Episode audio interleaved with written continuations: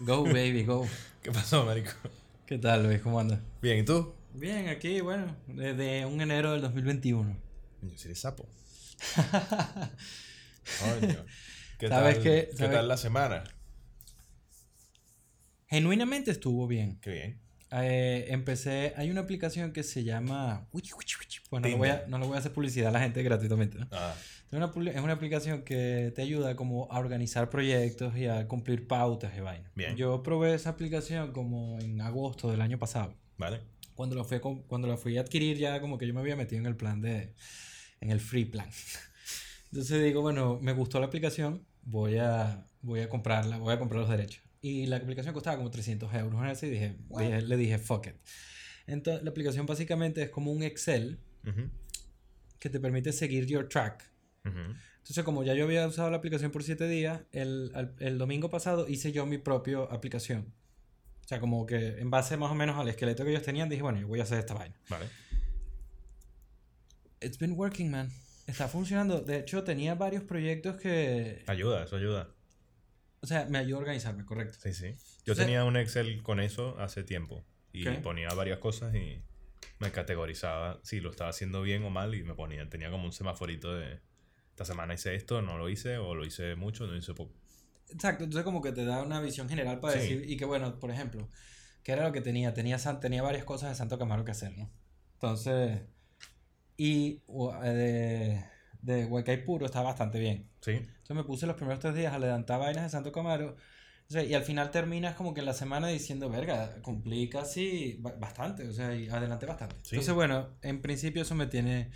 mantenerte como con, con regla y llevarte un, una rutina que puedas trasear ayuda bastante. Sí. Por y por eso estamos hablando de los extraterrestres. el día de hoy la intención era actualizar el primer capítulo. Es Sí. cierto, Sí, y lo comentó casi que a la, a la gente que escucha, es que ya habíamos rodado Sí, segundo capítulo y hubo problemas técnicos. sí, Y gracias a un profesor tuyo sí. que te dijo en algún momento que no trabajaras con... No pierdas el tiempo con materiales malos. Correcto. Eso fue una cosa que yo no he aprendido hasta que me la dijiste tú. Fantástico. Entonces, bueno, aquí estamos de nuevo actualizando el tema UFO 2021. 2021, 2000, slash 2020, Exactamente. que fue un año de mierda, entonces tenía que haber algo de esto, pero hubo poco. Correcto. Entonces, pero que la idea era que la- semana pasada estuvimos hablando de esto. La semana pasada Sí. estuvimos hablando de esto y dijimos que íbamos a actualizar y no actualizamos una mierda. No lo actualizamos. El Entonces- primer día, dice. Eso. Ok. Tengo cosillas aquí de lo que pude investigar y como teníamos la idea de regrabar, pues he encontrado otras cuantas cosas interesantes de las cuales podemos hablar. Perfecto. Take it from here, man. Entonces, ya hablando de 2020, Ujú. o empezando por 2020, fue un año en el que en principio dicen que aumentó el número de avistamientos de objetos voladores no identificados a nivel mundial. Y hay algún artículo que trata con ello y hubo varias cosas interesantes, pero ya el número de avistamientos eh, aumentó.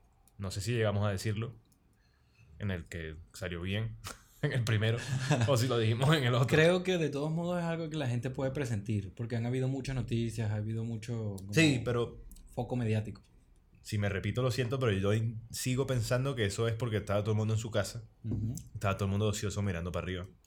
Coño, Y pues habrás visto mucho más de eso que lo que tú hubieses tenido en una semana normal, ocupado, haciendo cosas. yo es que no he visto ninguno. Honestamente, yo no he sido uno de los testigos. Yo solo Bueno, he visto claro. vainas por internet y. Pero ha habido mucho de eso y hubo un artículo en el New York Post que lo mencionó, que hubo un aumento como del 40% de avistamientos en, En Nueva todo el York. año en Nueva York. Sí, lo vi justo. 36%, pues me recuerdo. Algo así. Ajá, Bueno, yo lo pues compartiremos eso. luego.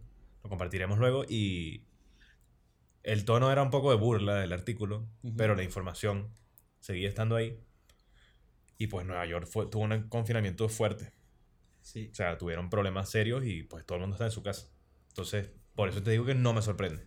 Gente que tenga azoteas o gente que tenía ventanas, pues estaría viendo por la ventana o por la azotea o haciendo lo que sea. Yo estaba pensando en, en lo que estás diciendo, ¿no? Y después de rodar el segundo capítulo, ¿Sí? como a los cinco días, ya como que mi mente se despejó del tema ovni, ¿no? Porque estaba como muy metido en el... Sí. Y entonces me puse a, a recordar el, el, el documental, que es una de, Sí. De los centros de, de, por lo menos de la información que yo traigo, es la de el documental de Unacknowledged y en Close Encounters of the Sí. Fifth Kind. Ese, después, el, el ejercicio que hice, me sentí como si estaba depurándome un poco de la locura. O sea, porque sentí que es cierto que la forma en la que yo veo las películas contribuye a que me quede una niebla de información por días, ¿no? Porque las veo que a las 3 de la mañana, super high. Entonces, claro, eh, y con el mundo que tenemos actualmente no contribuye a eso. No, el estrés. Exacto.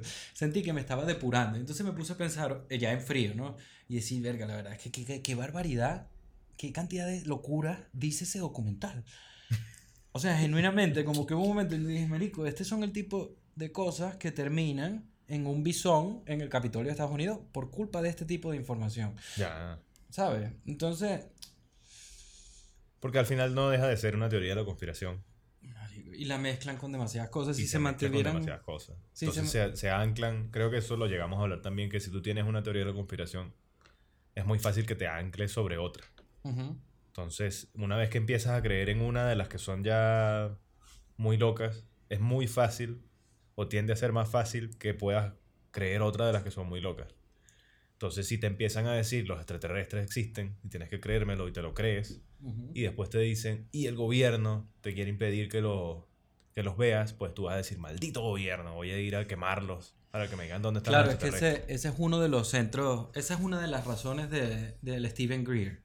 Básicamente toda la conspiración, en que no es una conspiración per se, según él, pero la, la, la cuestión es que supuestamente hay una confederación intergaláctica, esta es una información que como tú pronto lo vas a decir en el, en el Sí. episodio de hoy, viene de distintas fuentes Sí, sí. y eh, supuestamente el, el Deep State, hay, un, hay como una cabal, que esto se une con una cabal. Cuando originalmente, originalmente tú y yo íbamos a hacer como de las conspiraciones en general, Sí. ¿no? Entonces yo me puse a leer como de la conspiración. Sí. Entonces tenemos la conspiración, tenemos como la cabal y tenemos una cosa que es como, no me recuerdo el nombre ahorita exactamente, pero es como el pacto, ¿no? Entonces básicamente se diferencian las tres y una es como un pacto entre dos personas para joder a otra. Vale. La conspiración involucra a una cantidad de gente y la cabal es como una conspiración dentro de una conspiración. Eso quiere decir que hay como un grupo, eh, eso sería el Deep State, ¿no? El Deep State es como, ponte, ponte que tú y yo y tres de, de Richie, Adrián y qué sé yo, Jorge y Aníbal nos sentamos aquí un día y decidimos hacer un pacto en secreto. Esa es la cabal. Los niños tronquitos. ¿Recuerdas los ¿Qué es niños eso? No, no sé qué es eso, ¿qué es eso? El plan de Adrián para, Ajá. para conquistar el mundo. No, no, pero por favor, enlighten me. Que era decir que existe un, un grupo de gente que son los niños tronquitos que no tienen brazos ni piernas. Horrible. Ok. Y entonces empezar a recolectar dinero para los niños tronquitos y volverlo un problema global para que todos los líderes del mundo se involucren en los niños tronquitos y después reunirlos a todos en, en una especie de, de foro mundial, a todos los presidentes, y ahí secuestrarlos a todos y, y quitarles el planeta. El No, plan de perfectamente, es perfectamente y está en el mismo nivel de que Trump está salvando a la humanidad de un ring, un ring de pedófilos satánicos. Sí. Está como ahí. Así que Adrián, congratulations, man. You made it to the top. Los niños tronquitos. Pero marico, bueno, como te estaba comentando antes de, antes de hablar de esto, me, me fui el otro día a pasear a Yoko, ¿no? Entonces, obviamente con lo de la Filomena y con lo de la nieve, hay muy poca gente en el parque. Entonces estaba, estaba solo allí y mientras Yoko estaba ahí, me puse, hay un espacio como en el parque de la Cornisa, que es al que yo voy, que queda cerca de mi casa, que hay como un mirador, ¿no? Entonces me, me puse ahí, me senté y entonces me puse a ver las estrellas y cerré los ojos e intenté hacer lo que, lo que dice el documental que hagas, ¿no? Básicamente que intentes meditar, que intentes encontrar tu mm, centro y que a través de, digamos, la meditación, intentando llegar a ese field of consciousness que se dice, Ujú. acceder a la, la fuerza y decirle a alguien que estás aquí, ¿no? Para que, para que te visite. Entonces, obviamente... Como Baby Yoda. Sí, exacto, exactamente. Es el, el mismo ejercicio que hizo Baby Yoda. Lo que pasa es que, claro, a mí no me Sentía salió... Baby Yoda. A mí no me salió ese campo de fuerza que le salió a... ¿Cómo es que se llama? Grogu. Grogu. Grogu. Grogu. Entonces, si bien es cierto que obviamente no vi nada, porque sería, sería genial que de repente dijera, marico, me Sería- visitó ah, hubieses empezado el episodio con eso, si no, yo te decía, tú eres estúpido. Exacto. Muchachos, tengo aquí a los extraterrestres, traigan, en, pasen. Pero sí, sí, sí logré hacer el ejercicio de imaginármelo, ¿no? Y no imaginármelo ficticio, sino la emoción. Sí, Entonces yo digo, verga, imagínate que ahorita me aparece esa vaina. te cagas. Me- de guau. Lo primero que digo, pero no, no correría. Porque. Porque te cagaste y no puedes correr cagado. No, pero por ejemplo, cuando, cuando fumé el DMT, aparecieron dos extraterrestres, dos naves extraterrestres. Y lo primero que hice fue que me dio caga total, pero ante la magnitud y la trascendencia de lo que me estaba visitando, no hubo otra opción que rendirme. Claro, O sea, porque... entiendo. Entonces, partiendo de esa base, dije, bueno, imagínate que vienen los extraterrestres, ok, me da el miedo. Me visitan, pero no me dicen nada, no me curan nada, no hacen nada místico ni nada, sino que me visitan, reconozco que existen y se van.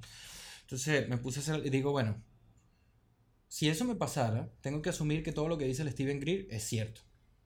Porque estoy haciendo básicamente el protocolo que él diseñó y tuve un resultado. Marico, nosotros estuvimos hablando, no sé si en el primero o en el segundo capítulo, de qué pasaría si, si se descubre que esto es real. Y me recuerdo que tú decías, a ti te daba, a, a ti lo que... Por Creo que lo recuerdo, creo que es en el primero. Eso sí era el tema de Dios, ¿no? El tema de... Lo la relacionaba con eso. O sea, que, que yo creo que sí. el- es un. Es como un encuentro demasiado grande y que no, no es compatible con la religión. El hecho de que tú tengas una raza extraterrestre que vino de millones de kilómetros, millones de millones de millones de kilómetros, a otro planeta a decirte, epa, existimos. No eres el único, no, no tienes un creador fantástico que, que te hizo a ti, a su imagen y semejanza, sino que es- eh, las probabilidades son buenas y, y pues aquí estamos, aquí estoy yo, aquí estás tú. Y hay mucha gente que a eso le tendría que chocar demasiado y podría ser un, un problema de fe chungo. Estoy totalmente de acuerdo. Yo creo que eh, se acabaría la sociedad tal cual la conocemos. Y más allá de que el resultado sea a la larga positivo, creo que de entrada lo que habrían son disturbios y suicidi- suicidios. Disturbios y suicidio. En ese orden. no, no lo sé. No quiero tampoco ser tan negativo, pero es que dos cosas. Primero, Lo primero que me recordé fue de la hace dos años cuando estaba mucho el tema del machismo y, y la reivindicación femenina, cosa que estoy totalmente en pro de, a pesar de la, a pesar de que creo en que hay pro del machismo. Exacto, exacto, estoy en pro de patriarcado. Vamos a hacerlo así. Entonces, el, me recuerda de dos tipas, del, como de un pueblo, que separaron a los gallos de la gallina para que los gallos no se violaran a las gallinas. Ok. Entonces, ese es como mi estándar de lo que más abunda en la humanidad. Son personas así, para mí. Entonces, te podrás imaginar la fe que tengo en la humanidad. Entonces, bueno, si tú a este tipo de personas que con el tema del machismo y con el tema de esto se ponen a, llegan a eso. O sea, si tú le dices que está- si, si tú le dices que somos parte de que hay una confederación intergaláctica, que los extraterrestres existen y que nos están controlando, esas personas acaban, o sea, molotov, lanzan vainas o simplemente empiezan a, a- a saquear. O sea, yo no veo que lo No tomen sé. de una manera muy light. Es- también creo que esto sí que lo hablamos en el segundo. Ok. Y es que va a ser muy complicado si eso llegase a pasar que tú tengas información fiable. Entonces, que para que. Sea, fiable para, para cualquier persona, no para ti o para mí o, cualquier persona que nos pueda estar oyendo, sino para alguien como eso. Pues que una persona que de entrada te diga es imposible que eso exista. Es imposible que existan los extraterrestres. Demostrárselo a esa persona es complicado. No, es que él, eh, Tendría, tendría que, verlo él que, mismo. que llegue la nave a la ciudad Exacto, tendría que y ser esté él. ahí y, y lo vea él directamente con sus ojos y lo vea el que está al lado y lo vea el otro y sea noticia y lo veas en todos los canales y, y sea algo que, que no puedas evadir. Claro, que sea como el COVID, pero con los extraterrestres. Pues Claro. que paralizó de repente a toda la humanidad y dijo, marico, miren aquí. Pero eso es interesante también pensar en qué pasa cuando encuentras algo que rompe con todos tus paradigmas al 100%. Claro, ese, ese, ese era, esa es la esencia. ¿Qué crees tú que pasaría si Yo a la no, humanidad? yo no creo que sea tan, tan lúgubre el, el panorama como lo pintas tú. Verga, yo sí. güey. O ¿Sabes sea, que yo- hubo eh, hace, hace como 10 años o así, creo que fue, había un videojuego que era muy grande, que era de estos que juegas a- online tipo... Este... Tipo, no sé, no me sé ningún nombre, pero de estos que... Sí, sigue hablando, sigue hablando porque es que se me va a acabar la batería de la computadora. Ah, muy bien. que... muy bien, Andrés. Lo siento, lo siento, aquí no estamos, aquí. Luis Fernando sigue hablando, Sí. ese es su plano ahorita. Ese es mi plano, perfecto.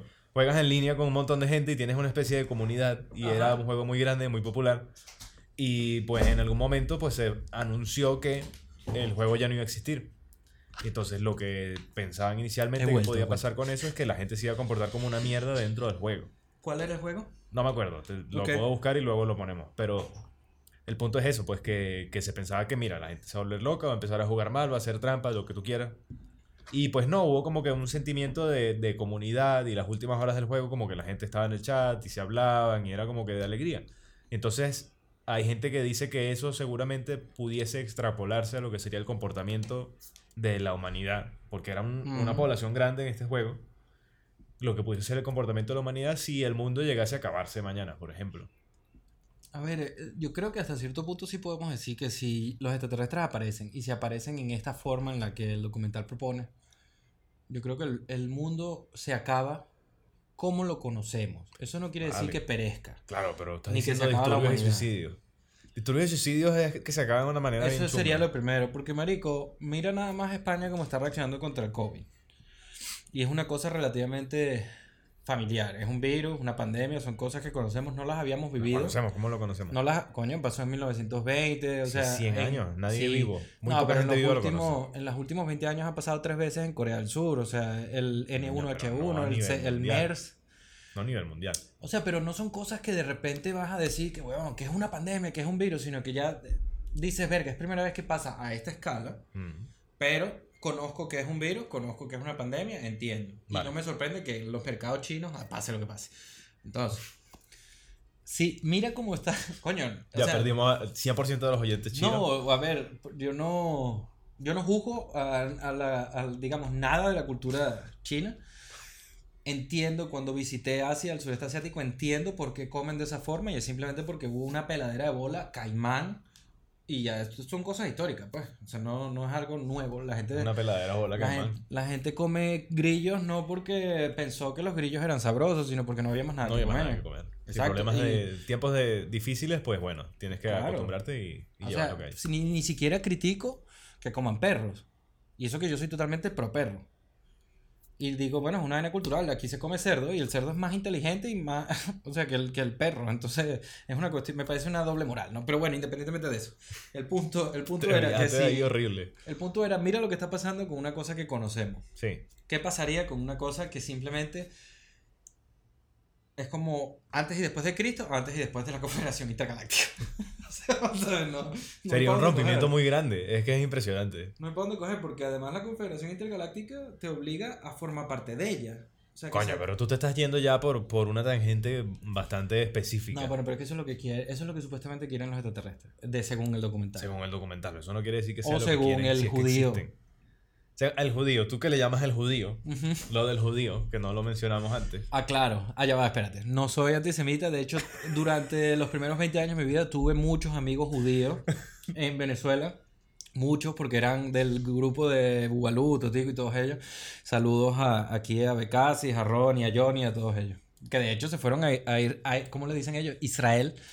A, a, a profesar la vaina. Y básicamente a pedir plata de vez en cuando y a enseñar la palabra de Dios. Johnny, por lo menos. Perdona. Desvariamos. Entonces, no soy se acabó el antisemita. antisemitismo. el puto judío ese de mierda. Coño, la madre. El ex ministro, eh, un ex ministro israelí, Sí. que era el jefe del programa espacial durante mucho tiempo, Ujú, se llama Hamid Eshed, ujú. em, dio unas declaraciones bastante interesantes a finales de año 2020 Ujú. en, en una entrevista que realizaron en el, en el Jerusalem Post, que es un periódico allá, en el cual eh, dio a entender, dio a entender no, dijo directamente que existía una federación intergaláctica fantabulosa de extraterrestres que estaban tomando contacto con la raza humana Ujú. y que nos estábamos comunicando con ellos en Marte, ¿En Marte? en Marte. Ah, sí. Ok. Y este tipo, o sea, algo que a, que a ti te gusta mucho siempre es tener un- un- una especie de background de la persona que dice lo que está diciendo. Está bien. Este tipo era ingeniero y era militar Sí, era un guapo pelado. y era un, un ministro. Era un ministro, ingeniero, militar y era el jefe del programa espacial durante una parranda de años. O sea, en básicamente entiendo que el punto al que quieres llegar es que no es el típico loco con No, un sombrero de sí, no es metal un tipo en la con cabeza. un sombrero de, de papel aluminio, sino que en principio es una persona con una trayectoria, digamos. Exacto. Sí. Y, Y, pues él está ¿no? diciendo esto, pues entonces, y comenta además cosas interesantes, dice que Trump lo sabe Sí. y que no ha revelado esa información porque no quiere quedar, crear una, un caos Ujú. a nivel mundial, que, que estos extraterrestres tienen mucho tiempo aquí, o sea, estamos hablando de cientos de años y que nos han ayudado a prevenir desastres y tal, y que como Ujú. nosotros, ellos quieren estudiar, quieren conocer lo que es la vida en otros planetas y la raza humana, por ejemplo. Sí. Y la frase que a mí me gustaba, que lo hablamos en, en el episodio de mierda que no se grabó bien. Que era un Que buen era- episodio, además. Sí, Pero era bueno, fino, estaba fino. Este estará mejor. Está, está mejor. Vamos terrible ya, te has cagado en los chinos y en los judíos. Pero bueno, ok. y, y celebrado el patriarcado. Sí, y celebrar el patriarcado. Vamos, vamos genial, esto va a estar de puta madre. Y el tipo dice que necesitamos entender qué es el espacio y qué son las naves. Y entonces ahí empezamos un poco a hablar de que a qué se quiere referir con eso de que son las naves espaciales. Y hablamos de que siempre, si tú piensas en una nave espacial, y la mayor parte de la gente que piensa en una nave espacial quizás imaginará un objeto metálico que puede tener una cierta forma, puedes pensar en un disco, puedes pensar en un cohete, puedes pensar en un Oumuamua o lo que tú quieras. Pero a lo del Oumuamua ha tenido nuevas actualizaciones. Sí, sí, eso Lo, lo- lo hablamos ahora. Pero bueno, o sea, te imaginas un objeto físico. Ujú. Pero entonces si este tipo está diciendo que necesitamos entender qué es una nave espacial. A ver, uniendo lo que, di- lo que tú estás diciendo que Sí. ha comunicado eh, Haim Eshed, Hamid Eshed. Hamid Eshed, con lo que dice Steven Greer Sí. y de- queriendo traer una alegoría que sea sencilla. Eh, ¿Sabes la última película de Navidad de Netflix con Kurt Russell? No, No, ¿no la has visto? no. Marico, you're in for a treat. Una de las mejores películas de Navidad que yo he visto, la primera. Ok. La segunda fue medio chima en comparación con la primera, pero es que la primera es más recha.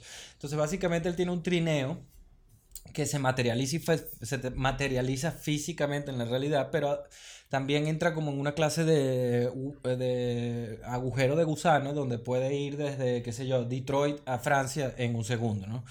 Entonces, Como un TARDIS. Sí, exacto. Y lo que dice Steven Greer es que existen eh, niveles de conciencia.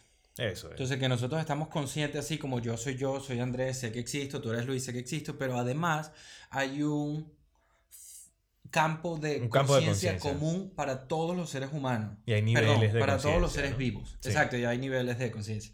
Entonces, supuestamente entrando o pudiendo acceder a ese field of consciousness, tú puedes sacar energía y materializar cosas. Entonces, quizás eso tiene relación con lo que estás diciendo A eso iba. de la nave. Que quizás lo que, lo que él intenta decir sin decirlo.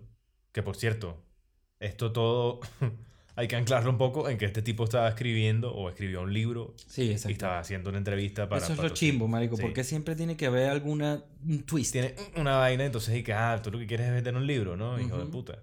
O no. ¿Cómo que lo dicen? ¿Cómo es que se dice en inglés? Un como bueno, da igual, cuando me recuerdo ahorita lo digo. Sí. Continúa, por favor. Pero bueno, que, que, mm, que el punto es que yo lo tomo por interpretarlo de una manera más alegre, a que quizás el tipo lo que está intentando dar a entender es que lo que sería el viaje interestelar no va a tener la forma de lo que es nuestro viaje espacial a día de hoy.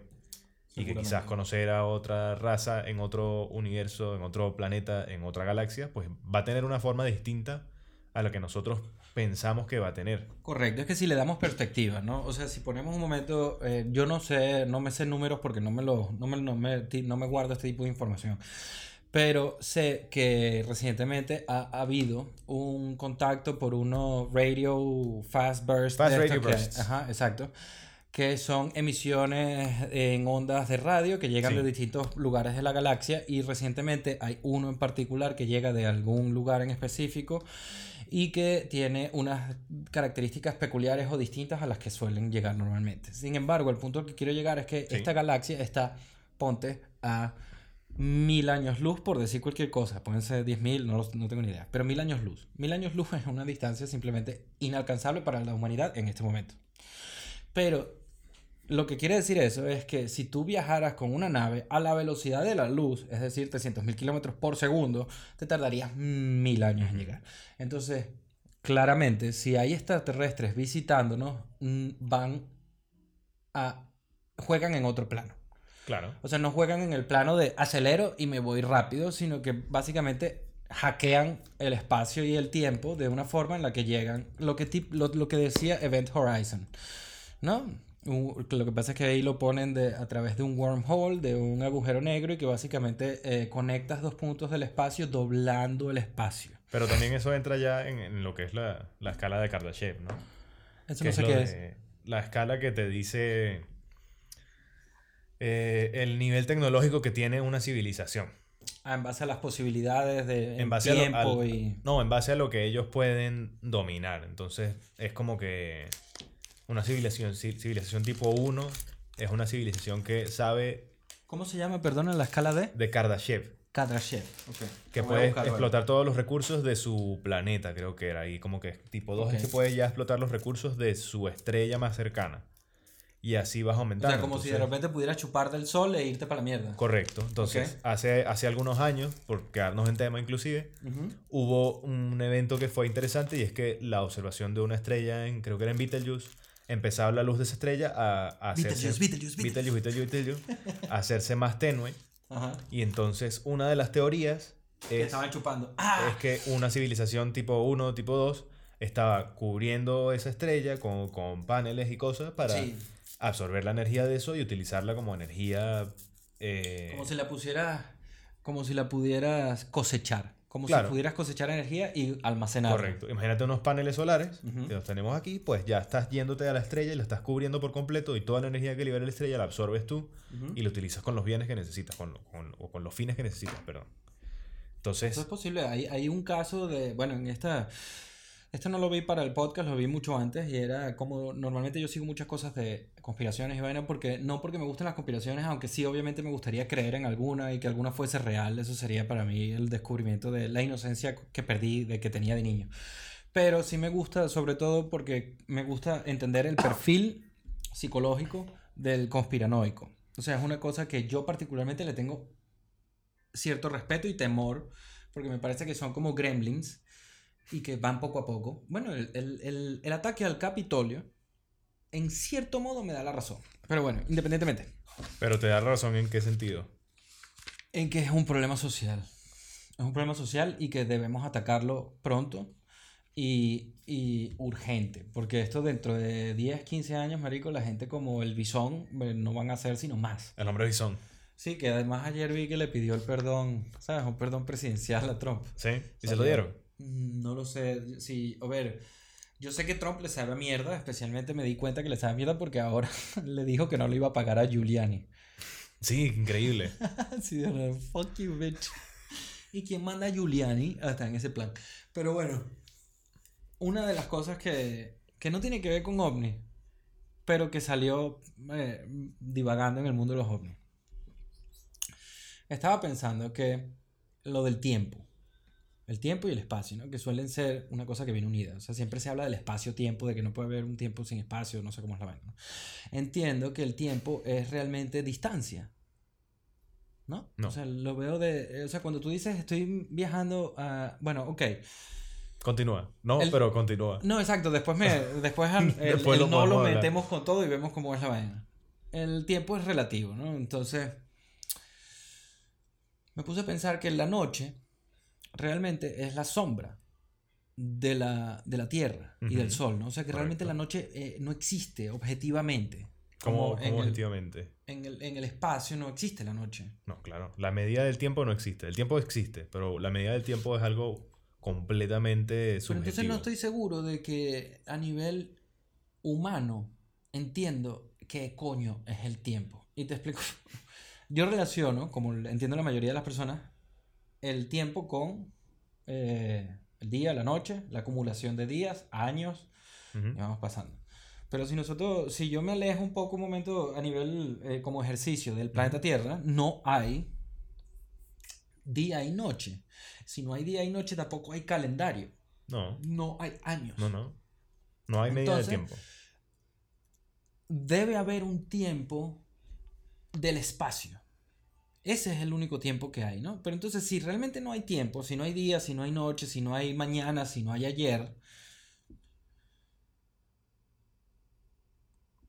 me pregunto si el envejecimiento tiene que ver con el tiempo o con la conciencia. Vale. Porque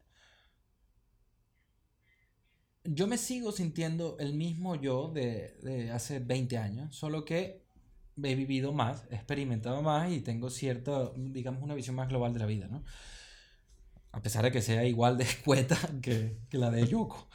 Pero entonces el punto es, si el tiempo no existe, entonces yo no envejezco porque esté viviendo, porque esté adelantando en años, sino porque estoy adelantando en experiencias y son las experiencias las que cargan mi cuerpo y lo hacen envejecer. O sea, si no hay mañana, si no hay día, si no hay años, si no hay calendario, ¿cómo qué, qué son 36 años? Eso no significa un coño. No significa un coño objetivamente a nivel global, ¿no? A nivel global no existe, claro, pero es una manera de nosotros entendernos unos a otros. Y o sea, si- la medida del tiempo es algo que es necesario para poder darle orden a las cosas y entender en qué momento suceden. Que ¿por, Correcto. qué, por qué te pones viejo? Porque las células se van degenerando y los procesos de reproducción de células se van haciendo menos eficientes y pues te vas poniendo viejo por eso. Pero se van degenerando por, por, por los años. Por el Por tiempo que pasa, o sea, es una máquina. Si tú tienes una máquina, imagínate que tienes una manivela y tú le estás dando esa manivela todos los días. Algo que te haga así. mm, Algo que te O sea, estoy te- hablando, esta conver- solo para aclarar, ¿no? Esta conversación Sí. es a nivel, digamos, casi filosófico, Sí, sí. metafísico, no entiendo, es ciencia. Entiendo lo que va, pero, pero es... O sea, sí hay una Sí parte física, sí hay una parte química, sí hay una parte biológica Sí, de claro. por qué envejece. Sí, pero no tiene que ver con el tiempo. Sí tiene que ver con el tiempo porque es una cantidad de ciclos. O sea, lo que pasa es que el tiempo es una flecha que avanza y no para. No, pero recuerda que se puede viajar en contra del tiempo, físicamente al menos, teóricamente. Muy, muy, muy, muy teóricamente y nunca se ha logrado. Y si se logra en algún momento, pues fantabuloso. Pero a día de hoy no se puede, ¿vale? Antes de que empiece Me a parece bien, me parece bien que dejemos eso claro. Sé que no se puede viajar en el tiempo. no era, no, era, no era el punto del pensamiento, pero me parece bien la Sí, aclaratoria. lo que es completamente subjetivo, y ahí te doy la razón, es lo que es la medida del tiempo. Pero la medida del tiempo es como una especie de contrato social. De cuánto Claro, dura un año, cuánto dura un segundo, cuánto dura un minuto. Eso está bien, pero extrapolemos esta conversación a la Confederación Intergaláctica.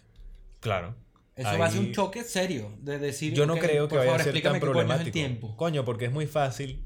O sea, nuestro reloj está basado en que un año es una vuelta alrededor de la estrella. Un Ajá. día es lo que te tarda, lo que se tarda un punto en pasar desde estoy en el sol, no estoy en el sol, estoy otra vez en el sol en el mismo punto. Y ya lo que tienes por debajo de eso es subdivisiones. Pues mira, un día tiene 24 horas, 24 periodos en los que pasan y pues lo vas dividiendo hacia abajo. Y eso es algo que se explica a un ser súper inteligente, lo va a entender. No, en este caso él nos va a explicar a nosotros. Claro, pues nos pueden dar otras medidas, pero puede que... O sea, es interesante porque también queda la noción de que si tú... Por ejemplo, si la civilización humana llegase a viajar espacialmente y se va a otra galaxia y pasan cientos de miles de años Sí.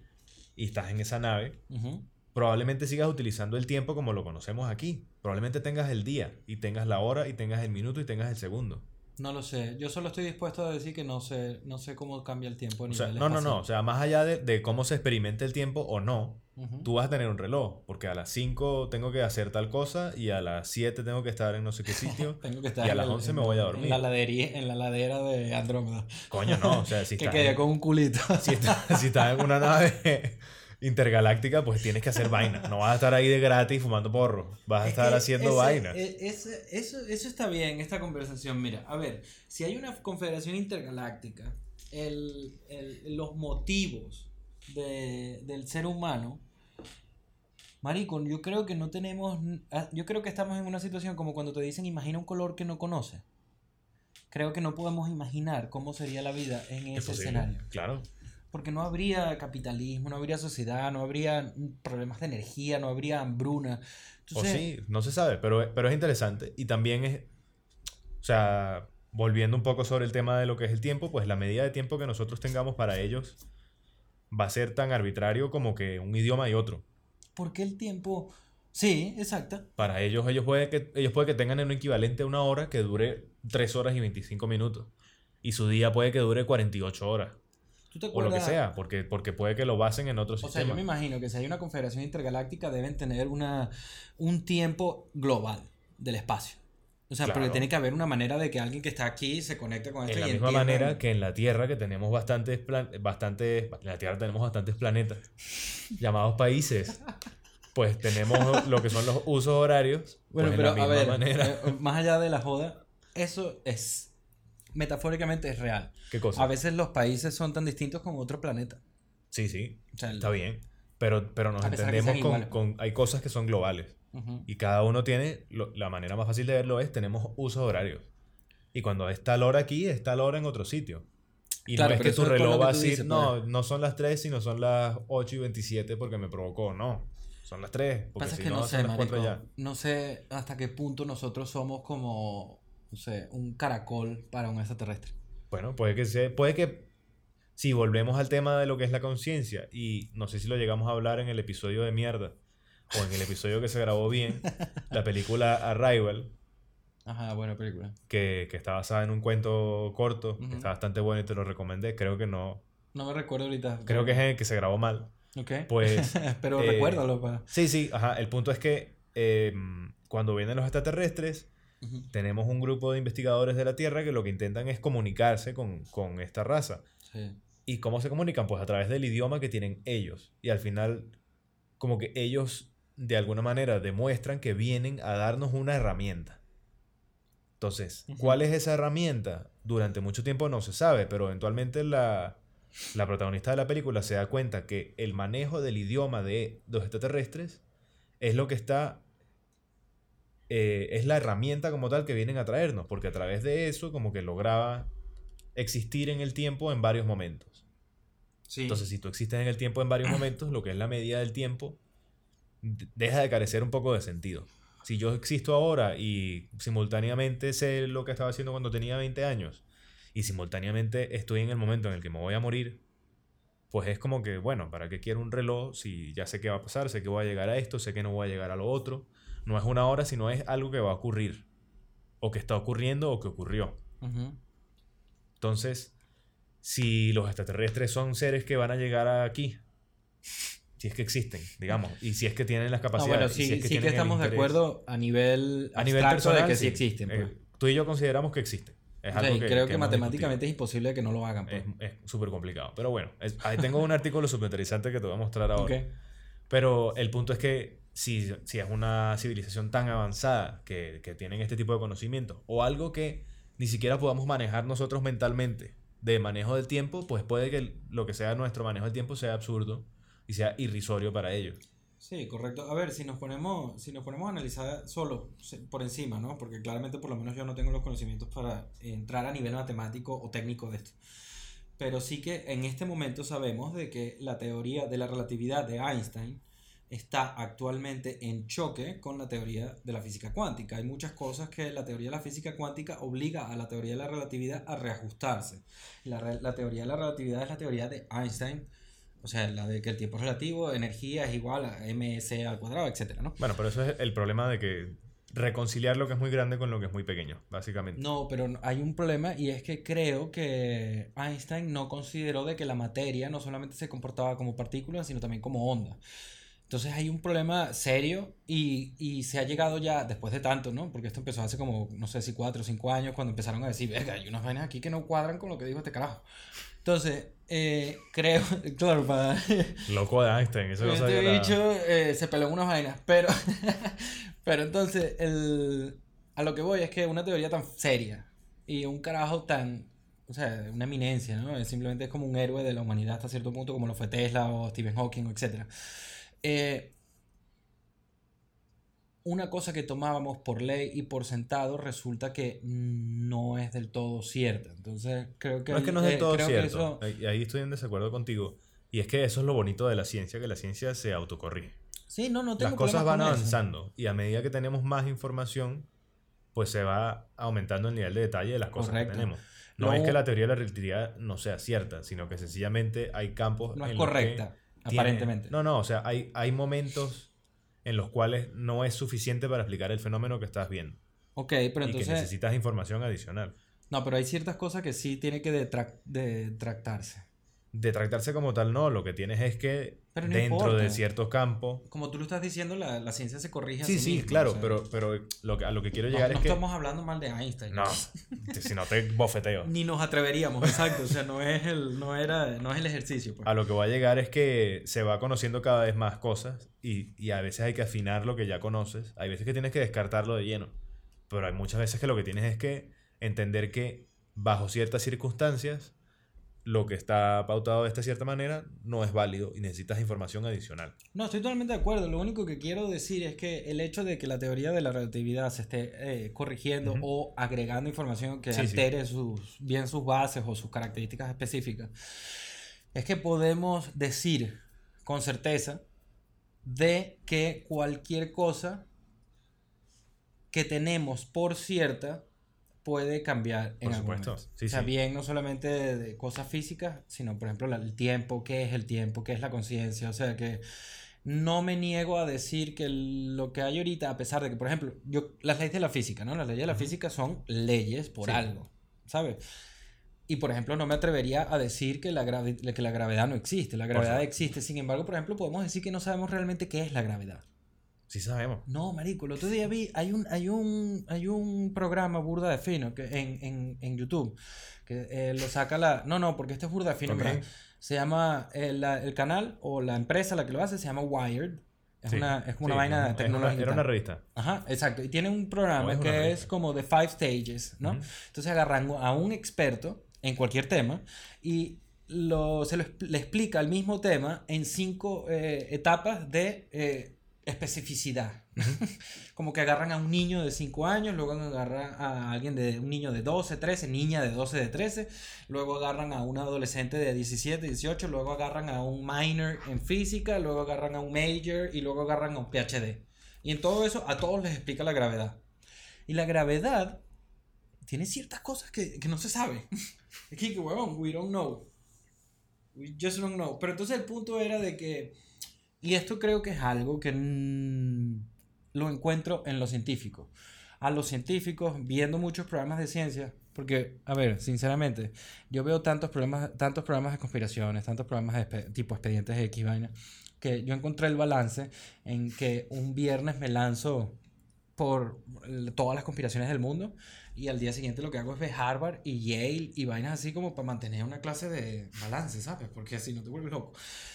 Los científicos no les molesta en lo más mínimo estar equivocados.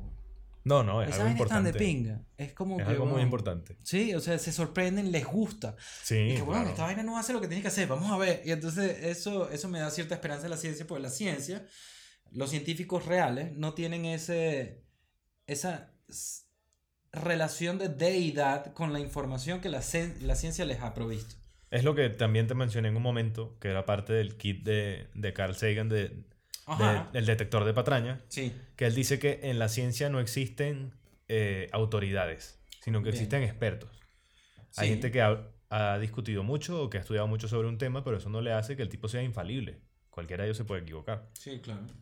Entonces Estoy eso es súper interesante y, y algo que se debería seguir. Que también creo que hablamos que, que se ha desvirtuado un poco todo lo que es el método científico en, el, en plan de que ahora tú puedes, si lo que tienes es que básicamente tener dinero para que te publiquen Ajá. muchas veces en un- algún paper o lo que sea y, y que hay muchas veces que se publican cosas que no se han verificado Sí. y entonces entramos en el pedo de la información, de que si tú tienes un paper con una información que sea fantástica, de que los extraterrestres están aquí, están en mi casa, y, te- y redactas una vaina y se lo vendes a un, a un journal, pues que puede que te digan, uh, fantástico, lo publico antes de verificarlo, porque seguiste las presumen reglas que- de ellos y, y seguiste su vaina y tenías la plata y pues lo hiciste y fino, y después puede que se retracten o como puede que no.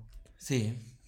Entonces, Entonces se desvirtúa un poco todo lo que es ese proceso, pero lo que es la menos base- mal que existe la ciencia y menos mal que, Sí. que tenemos científicos definitivamente. O sea, es una de esas cosas que es una de esas cosas que me da esperanza en la vida. El Sí. método científico Es me da esperanza.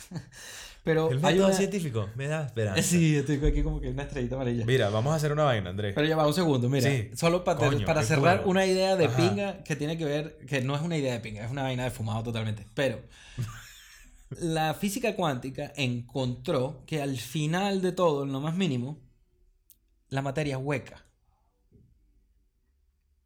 Eso tiene que ver con No, no tiene que ver con nada. O sea, esto para mí me recordó... Ya, esa es la idea. No, no, lo que quiero decir es que sí sé que los científicos se sorprendieron de eso y dijeron, venga, qué raro que la... Como que, qué raro. O sea, como que yo no puedo traspasar esta botella, pero sin embargo la botella y yo, a lo más mínimo, no tenemos nada. Entonces eso me hizo pensar en, en los videojuegos, como cuando te sales del mundo. Eso es buenísimo que no hay nada. Sí, es y entonces me hizo pensar, y eso tiene mucho, o sea, a ver, yo sí creo que bien, estamos en una realidad virtual o que... Eh, que lo, hablaremos algún día. Sí, eso está, eso está... De hecho, me recuerdo burda de que la primera vez que yo me acerqué a esta teoría o a este postulado fue en casa de Adrián yo me recuerdo que teníamos 16, 17 años, Adrián estaba explicándonos o nos pasó el, como el, el, el digamos, alguna información que él encontró del experimento que todavía se menciona, el de los electrones que pasan por un hueco y nunca se repite el patrón, sino que siempre es nuevo, entonces eso generó eso. Pero, Marico, últimamente, I don't me doy cuenta de que no sé nada de nada y que cada vez me... Eh, todo parece más irreal. Incluso la existencia. Tú no, de repente, tú no recuerdas recuerdos del niño. Mm. O sea, de, de, de, tu juventud, de cuando estábamos, qué sé yo, en Caracas o cuando vivías en la estrella, antes de que, antes de que todo, ¿no? Antes del incendio, antes de la adolescencia. Por ejemplo, la primera vez que nos fumamos quizás un Belmont ahí debajo de tu casa.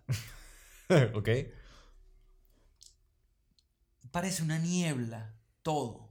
Es que es complicado, sabes que los recuerdos son súper poco fiables, ¿no? Totalmente, eh, yo siempre lo digo, totalmente de acuerdo. Sí, cada vez que accedes lo modificas. Claro, y, y, y, no solo eso, sino que puedes generar recuerdos de cosas que tú puedes tomar como ciertas 100% que nunca sucedieron. Sí, ¿te acuerdas de la película de Robin Williams que él edita?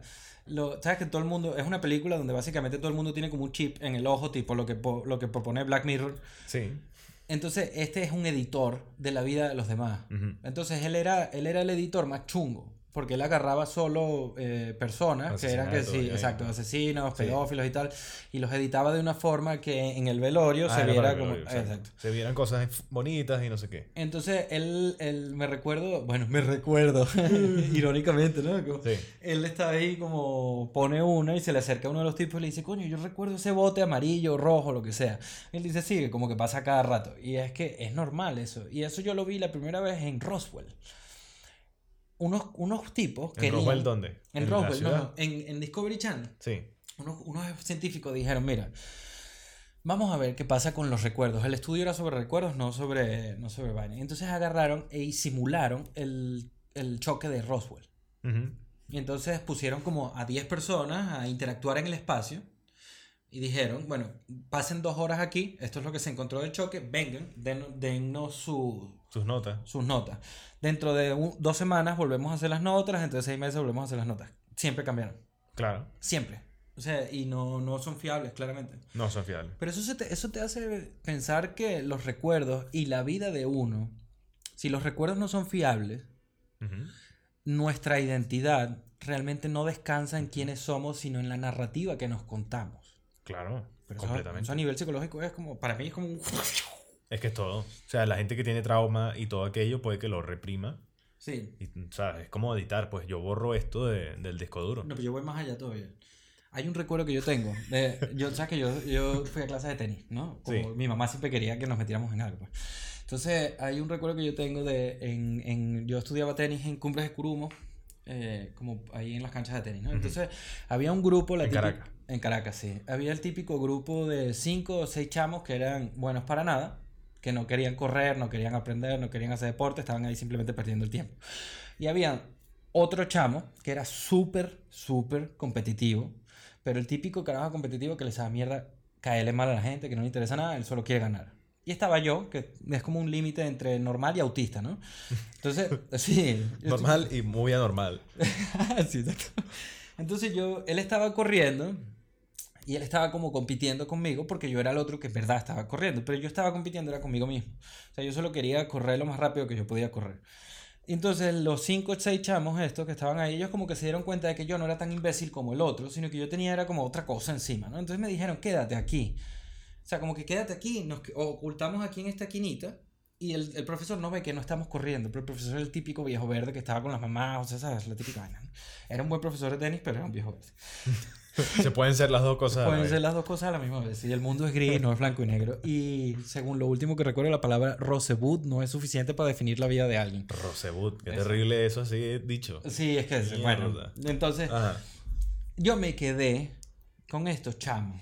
Y dejé de correr porque quizás hasta recientemente, hasta los 30, 32 años, a mí a cierto punto, yo siempre he sido rechazado de alguna u otra forma, no por bullying, sino porque no, realmente la gente no como que no me comprendía. O sea, imagínate, la gente estaba jugando la era y yo estaba leyendo escalofrío con 13 años. Entonces como que era obviamente el con el que, que te metes, ¿no?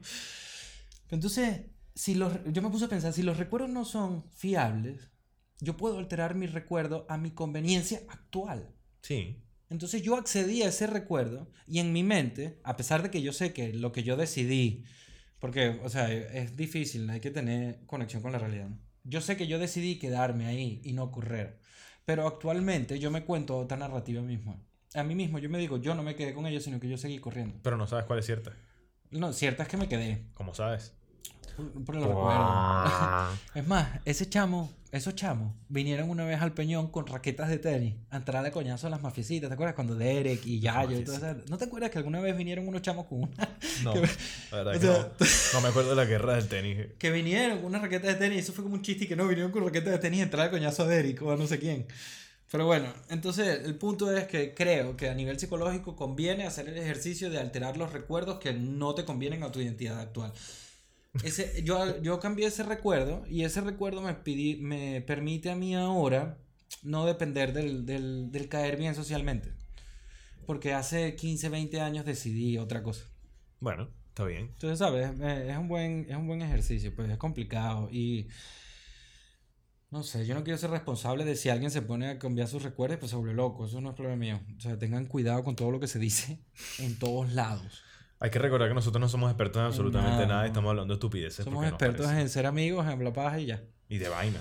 De hecho, lo digo aquí solo porque dos cosas. Primero, porque tú siempre te sacas la piedra que diga esto. No me lo dices, nunca me lo has dicho, pero sé que siempre pones cara como de que reprochas la información que estoy dando. ok. ¿Qué será? Eres mi amigo más viejo.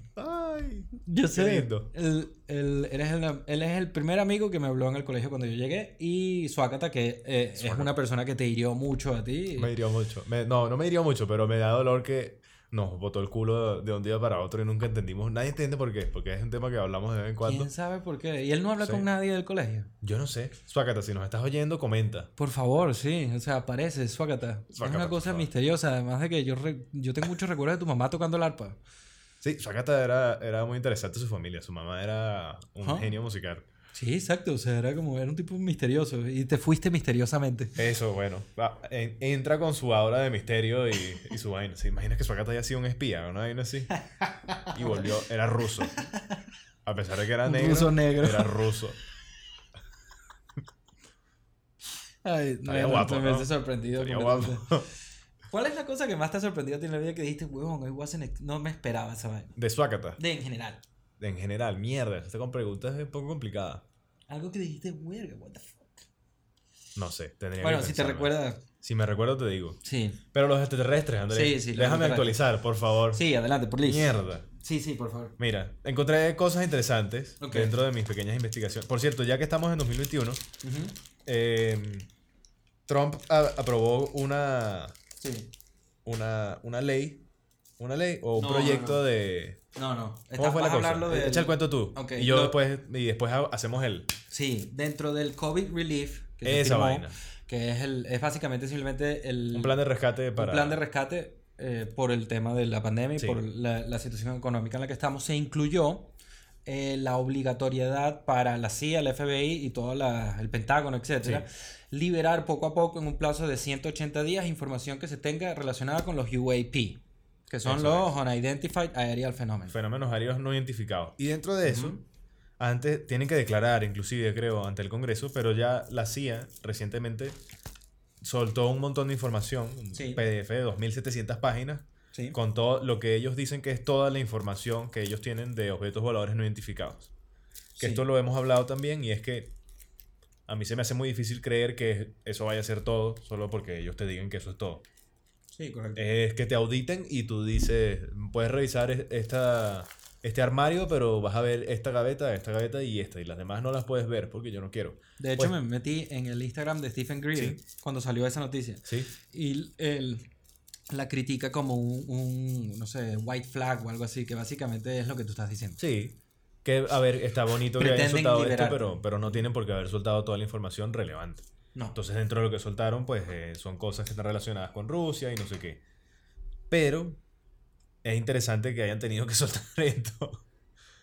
Y, y siempre salen, cuando ves cualquier artículo sobre ello, ves la, la típica fotito de, de avión que sale un- una pieza ahí volando y no sé qué. Sí. Siempre ponen como que la misma foto. Es como. Eso es chimbo, y eso sí Es lo chimbo. hablamos, no sé si en el primero o en el segundo capítulo, y lo más ladilla o lo que más causa suspicacia, por lo menos en mí, es que teniendo, estando en el 2021, donde todo el mundo tiene un celular con mm, tantos Sí. megapíxeles, 4K o Porque lo que todo sea. está desenfocado. Exactamente, ¿por qué la evidencia siempre es tan chunga? Sí. Eso es una razón que hay que, eso hay que Eso cambiar. le quita credibilidad a toda mierda. Claro, parece, o sea, yo lo entiendo en los 60, en los 70 o incluso en los 90, pero ahorita no me jodas, marico, Sí.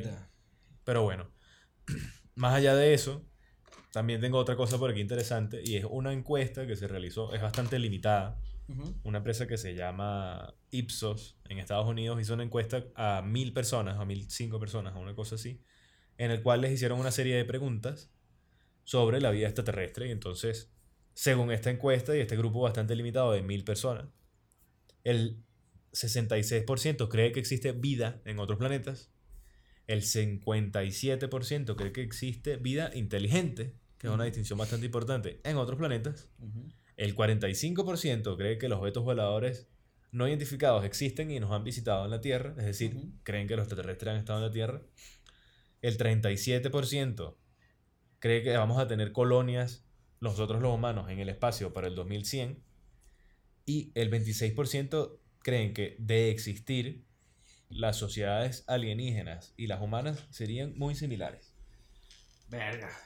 Ese último, con, con bastante motivo, yo creo que es el que tiene menos porcentaje, pero me sigue pareciendo un porcentaje altísimo. Pensar que 26% de las personas creen que si existen extraterrestres no nos parecemos.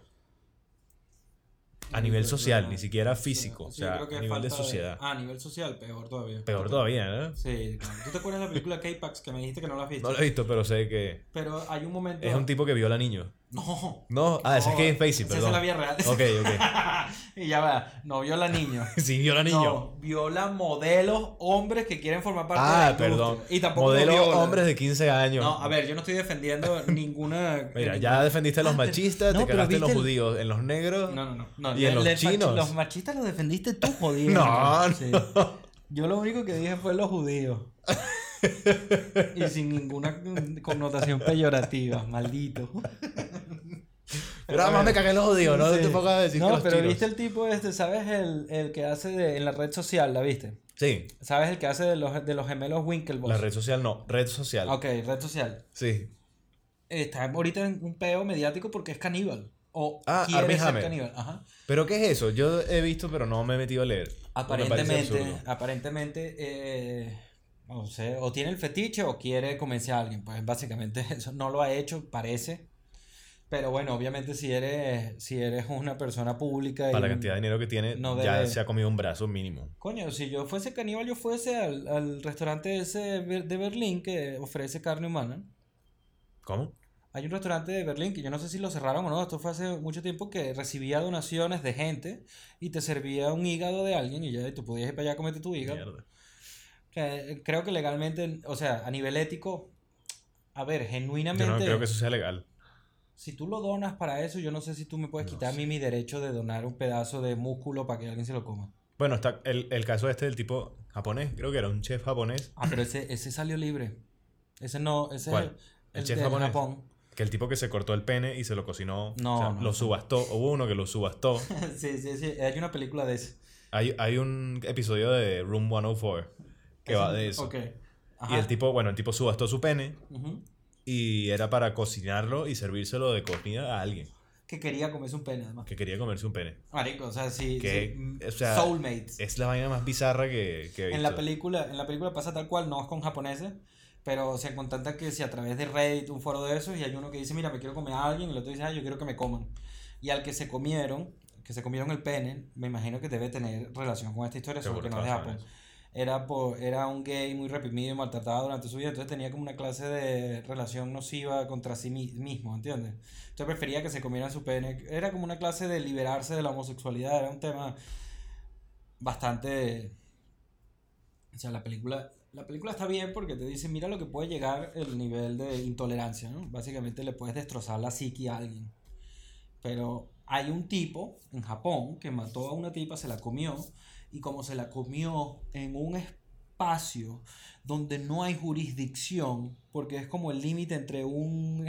Entre ¿Que un... se la comió en alta mar o qué? No, se la comió como en un bosque que no es de nadie. No fue preso, marico. Y hay entrevistas de él hablando de cómo, o sea, de hecho Vice eh, atacó esto hace unos años. Es un tipo caníbal que se comió a alguien y que no está preso. Mierda. No, No, sé es si como Dorán. no sé si Japón, China, Corea del Sur, algo así, sin ánimos de ofender a En nadie. Japón difícilmente porque no tienen fronteras con nadie Sí, físicas, pero obviamente en un bosque entre ellos que quizás... Coño, pero sigue siendo No, Japón. pero- sí, pero en Caracas había un espacio que no, había- no era de nadie. ¿Tú sabes? ¿Cómo que hay un espacio que no hay de nadie? Marico, era la típica locura porque un- la alcaldía de Caracas decía que no era suyo y la alcaldía de Baruta decía que no era de él. Entonces nadie se ocupaba de ese espacio. Mierda. Nadie se ocupaba de ese espacio y es el espacio que une lo que sería Cumbres Sí, con los caminos verdes que llegan a la embajada americana. vale. Hay un pedazo ahí que está lleno de huecos y es porque ninguna de las alcaldías está asumiendo el control de ese espacio. Entonces yo me imagino que Ya, pero eso es un tema así. de ineficiencia, de no querer cumplir con algo, y otra cosa es si matan a alguien ahí, claramente la policía va a buscarlo. No lo sé, no sé cómo es el caso, pero el tipo está libre todavía, actualmente. Vale. Lo puedes buscar. Puede buscar, se es puede más, lo- buscar. le voy a echar un ojo. pa- Bueno, no. Después, después lo buscamos y, y si consigues la vaina lo ponemos. Sí, lo pongo en la descripción con los enlaces. Con los demás enlaces. Ay, pero bueno, entonces está esa encuesta. Y luego tengo, Hoy conseguí... sí que hemos desvariado a mansalva. Sí, a mansalva. te cagan todo lo que se puede. Ahora te acabas de cagar en los gays No, no me y en los caníbales. Eh, Tú, te- no, no, bueno, por lo menos uno la pegué. Bueno, eso está bien. De hecho, más bien con los gays dije que la intolerancia es la que puede causar Sí. eso. Pero bueno, el tipo. Estábamos hablando de Kevin Spacey. Ah, estábamos hablando Kevin de Gay Spacey. Pero mira, ya. Ujú. Él hace como. Hace como no. Hace 24 años cuando salió Independence Day. ¿Quién? La película Sí, Independence sí, Day. ok. Hubo otra encuesta que se hizo en Newsweek en el cual el 48% de los americanos creían que los extraterrestres eran reales y los UFOs o los ovnis eran reales. Y el 29% creía que habíamos hecho contacto con ellos. Y otro número que es interesante, el 49% consideraba que había un plan del gobierno para cubrir, encubrirlo todo. Fíjate que el número ha aumentado, ¿no? Sí. El 48% en ese momento y ahora vimos que era... A ver, creo que lo cerré. Sí, lo cerré, pero e- e- era como 50 y pico. Bueno, no, era un número similar. Era un número similar. Sí. Es que, No, bueno, no. o sea, siempre va a haber gente que crea alguna cosa de eso. En algún momento tú y yo hablamos, yo creo que fue en el piloto que nunca salió, que fue el primero que hicimos. Sí. Hablamos de que si tú unes a todos los conspiranoicos ahorita, antivacunas, UFO, Deep State, QAnon, lo que sea, y los unes a todos, yo no sé, o sea, obviamente es, una, es un problema bastante occidental, no es un problema, digamos, de Oriente o del, o del, primer, del tercer mundo, es un problema del primer mundo. ¿Cuántas personas crees que puedan ser? Coño, marico, si tienes un 50% de la población que no cree en nada oficial, sino que cree solo lo que ve por YouTube o en, en foros o vainas, tienes un problema social. ¿Tienes un problema? Bueno, como lo que dice el documental de El, el Dilema Social. No lo has visto todavía. Social No, eso no lo he visto todavía. Es que, me da- es que el, problema es que a mí Netflix me apesta a, a corporación. Sí, pero el no documental me- está, no gusta. es, es cómico porque al final se cagan en un problema que, del cual ellos forman parte. Sí, sin, claro. Sin darse cuenta, pero sin darse cuenta. Pero, pero el documental en sí, la información que tiene está bien, está bastante bien. Y Sí, hay que verlo, hablan no, de eso, pues, no, o sea, de cómo la información que tú consumes te, te está manipulando, pues, y, y la información que tú consumes está orientada para ti como consumidor de Sí. esa información.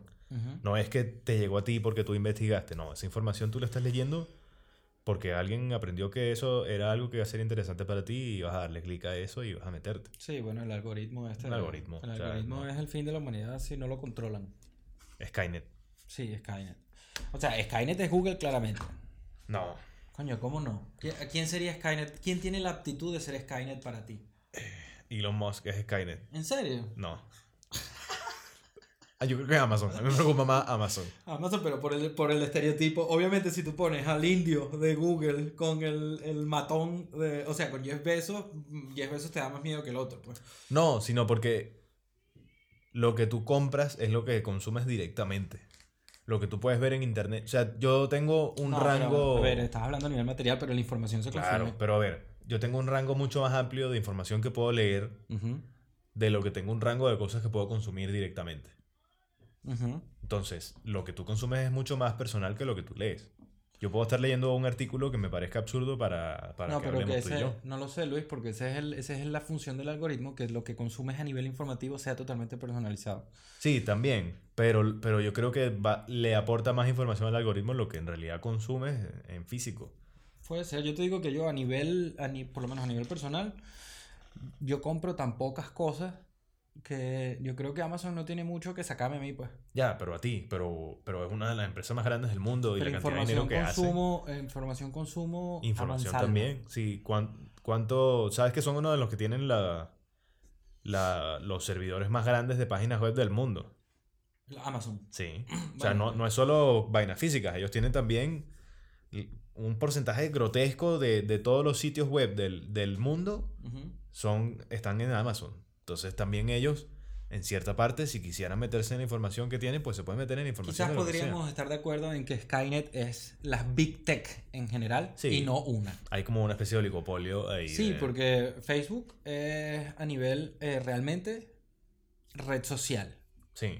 Google es a nivel de información y Amazon es de, con- de consumir.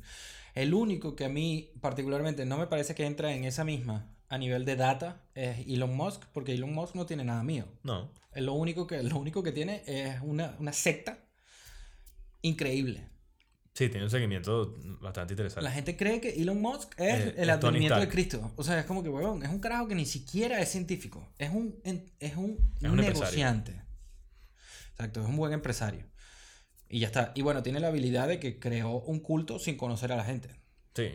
Supongo que. Sí, y. No sé, marico, es que a mí Elon Musk. Yo no, lo- yo no soporto Elon Musk. Desde que. Primero es un negacionista del COVID. Mm. O sea, básicamente es un negacionista del COVID. Entonces, quiere llegar a Marte. Brutal. Sí, pero este, es- este son el tipo de problemas que yo tengo con esa observación. Mi casa eh, es, digamos que es así, ¿no? Y tiene un pasillo que sale a la entrada. En ese pasillo ya no me llega el internet.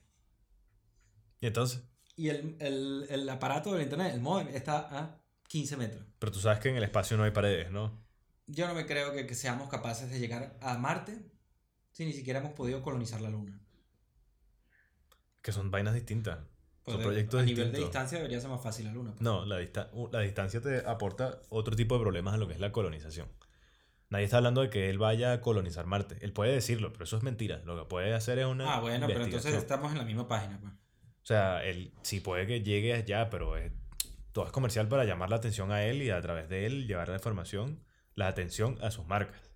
Sí, correcto. Es que yo no lo soporto. Y de hecho, por ejemplo, a mí la, ti- la esposa de él, Grimes, weón, cada vez que la veo, cada seis meses la veo y digo, weón, esta vaina cada vez va peor. O sea, es, un, ya es como un medio monstruico ahí estético. No sé. estético. Estoy hablando estéticamente, no estoy hablando a ¿Y por qué nivel... te tienes que cagar en ella? Parece un medio monstruo. O sea, el... Tu madre. ver, no vale, pero yo no estoy criticando a Grimes. De ahora hecho, me, todos los fanáticos de Grime. A mí me gusta Burda Grimes, por eso precisamente es la desilusión con Grimes, porque la, la estoy siguiendo desde el primer hit que tuvo, que era cuando estaba ahí, que sí, en el campo de fútbol, ¿sabes? Que es un buen No. vídeo, es una buena canción, es una vaina cuando... cu- Fue más o menos reciente el año en que tú y yo viajamos a Francia. Vale. Pero bueno, entonces, mira, a nivel ovni, después de haber salido bastante del rabbit hole en el que Sí. estaba metido, yo lo único que puedo decir es, bueno, mira, se está repitiendo bastante la información de la Confederación Intergaláctica por distintos puntos. Eso no significa que sea real, eso significa que simplemente hay personas que están quizás aprovechándose a nivel personal de la misma información. Correcto. Es Estoy cierto que sí hay una nueva narrativa a nivel mediático respecto de la vaina y que vivimos en un mundo donde sí se ha reconocido a nivel oficial por el Pentágono que hay un fenómeno en el aire que desconocemos. Que no tiene por qué tener nada que ver Mm, no con tiene nada que ver, no tiene por qué, exacto. ¿Es, ¿Es una posibilidad que sean extraterrestres? Sí, es una posibilidad muy que no remota. sean extraterrestres también, es igual Mucho de más grande esa. De hecho, pueden ser quizás algún fenómeno del planeta Tierra que desconocemos, porque obviamente no conocemos nada del planeta Tierra a nivel... Los hombres lagarto. Tienen naves ahora. Es que tú estás muy troll hoy, tú estás jodiendo hoy mucho con la gente. Bueno, pero coño. Es que te vas ya por la vaina de, de conspiranoico y tengo que darte. No, yo, yo, no, yo no creo nada de esto, yo lo único que digo, bueno, ya algo, pues... me- Sí, me bueno, es, saber que hay algo. interesante, lo hemos hablado, es interesante que haya más información. Sí. Y es eh, emocionante pensar que en algún momento pudiese ser algo relevante. Y por ejemplo... Cada vez hay, eh, eh, hay muchas cosas científicas que no estamos tocando en este tema porque ya son más serias, pero también son interesantes. Como que, bueno, eh, se plantea que puede existir vida en las nubes de, de Venus. Está todo el tema de Oumuamua, que hubo una teoría que dice que puede que haya sido una nave extraterrestre y tal, porque Sí. se aceleraba de una forma que no se sabía que estaba pasando. Que bueno, que la explicación luego que plantean es que haya tenido eh, bastante nitrógeno dentro y con el calor del sol pues haya empezado a soltarse y eso haya generado como una especie de propulsión. El problema es que no, no generaba estela. Ese es el problema. Ya, pero porque era un gas. Lo que dicen es que como era como estaba liberando gas pues no se veía la estela. Con pero Oumuamua yo he visto que recientemente ha habido una nueva que no es aceptada una- por que no es aceptada por la mayoría de la comunidad científica y es que es como una clase de desperdicio de alguna nave extraterrestre. sí, bueno, eso también, o sea, pero, pero es algo que, que se está estudiando y que todavía existe la teoría de que pudiese ser algo extraterrestre, pero eso está interesante. Y hay, hay otras cosas como lo- los Fast Radio Bursts, Sí. que se detectó uno este año también. La señal. WOW también, que es una cosa que Pero eso sí histórica. Sí. Pero era, era un, un- un Fast Radio versus un FRB, que al Sí. final, le- pero también nuevamente casi siempre terminan determinando que, que es sencillamente un, un- un- una estrella muerta que está dando vueltas y entonces eso emite energía electromagnética y eso lo detectamos nosotros como, como una señal. Em, cosas interesantes que han pasado que son una mierda, pues el, el, el observatorio de Arecibo Ajá. colapsó por completo y ya ah, sí, no se va a recuperar. Sí, sí, sí. Que es una cagada en Puerto Rico. Y pues hay muchas cosas más, pues o sea, hay- han pasado muchas cosas. Hablamos de contactos también. Ar- en Correcto. Arecibo sale en contacto. Sí. Es importante esa información. Y, y pues hay, hay más información y pareciera que se mueve más información en estos días. A ver, cosas. Eh, estoy totalmente de acuerdo. No tengo nada que agregar. Simplemente creo que puede. O sea, para resumir las cosas que yo por lo menos saco de todo esto, ¿no? Sí, Eh, los UAP existen. Eh, me gusta el acercamiento que tenemos a intentar estudiar y conocer qué significa la conciencia. de lo cual hablaremos, Andrés. Sí, ese, ese estaría bien quizás eh, adelantar que es el próximo capítulo. Sí, seguramente. Hay una cosa interesante que yo he pensado de la conciencia. La conciencia, obviamente, yo soy yo, tú eres tú, ¿no? Pero si hay un field of consciousness, tú y yo estamos conectados en una clase de mar de conciencia, ¿no? Entonces, eso explicaría esa sensación que a veces me da con conversaciones que yo tengo con cierta gente, que yo siento que se me están intentando meter en la cabeza. ¿Sabes? A nivel etéreo, no estoy hablando, cuando yo hablo de estas cosas, por favor, nadie me tome en serio de que yo crea que nadie se está metiendo en la cabeza, es una metáfora. Sí, Sí, o sea, porque últimamente la gente está tan loca que siento que tengo que, especificar. Por si acaso. Yo no quiero ser culpable de que nadie se lance por un barranco. Pero, ah, una cosa. Para, Láncese por este barranco. sí, exacto, láncese por aquí. ¿Sabes la película Discovery? De No. Discovery. No. Es que, ok, es una película con Rooney Mara, Jason Segel y Robert Redford. Ok. Básicamente hay un, hay un científico que después de que su esposa se suicidara se dedicó a estudiar la muerte Ya, ya sé cuál y es. descubrió una máquina que logra ver y tal. Entonces en esa, en esa película básicamente se plantea de que si la muerte es el renacer otra vez hasta que puedas make it right en tu vida, todo el mundo se suicidaría, ¿no? Si hay un field of consciousness donde tú vas luego de que te mueres, mucha gente se suicidaría. Porque Sí, la vida claro. tal cual la conocemos ahorita claramente no es agradable a nivel global. Por supuesto. Entonces creo que yo creo yo lo que más temería genuinamente es el, El suicidio, marico, más que lo... Más Pero que eso es los riots. asumiendo que, que si llegasen a llegar los extraterrestres, llegan a través de esta manera y, y que se verifica. Pero es que todo eso al final llega a que exista una vida después de la vida. Que haya una continuidad de lo que conocemos a día. Si a tú, día algún día, si tú algún día te fumas un poquito de DMT, marico, eso es un antes y un después personal en la vida de cada quien. De eso hablaremos en el siguiente episodio, ¿eh? Sí, de eso... De eso O más adelante, no sé, pero lo hablaremos en algún momento. y pues es- eso. ¿Algún, un- ¿Algún cierre, Andrés? ¿Algún comentario de cierre? Verga, yo ah, apelaría a, a la sensatez. Eh, intenten, a pesar de que la información está muy all over the place en esto eh, recientemente, Marico, intenten ver cómo hacen para tener un ancla con la realidad, no se crean la mayoría de las cosas que ven, de- desconfíen de las cosas, pero intenten de alguna forma tener un baremo que permita cierto sentido común. Y no sé, intenten a la gente en general y a nosotros, o sea, intentemos retomar que la comunidad es muy importante y que las decisiones que nosotros tomamos y que las, las cosas en las que nosotros decidimos creer o las cosas que decidimos profesar afectan indirectamente a todo. Entonces, eh, hay un dicho que los gringos dicen de what goes around comes around. Sí. Y, Karma. eh, karma, exacto. Entonces, coño, no sé, yo solo apelaría a Sensatez. sensatez, sentido común e intentar eh, ser nobles, a pesar Pero de que bueno, sea difícil. Pues. La información está allá afuera, Andrés. The truth is out there, yeah, baby. Pues nada, nos vemos la semana que viene. Sí, nos vemos la semana que viene. Ha sido un placer. Igualmente. Gracias. Adiós. Bye.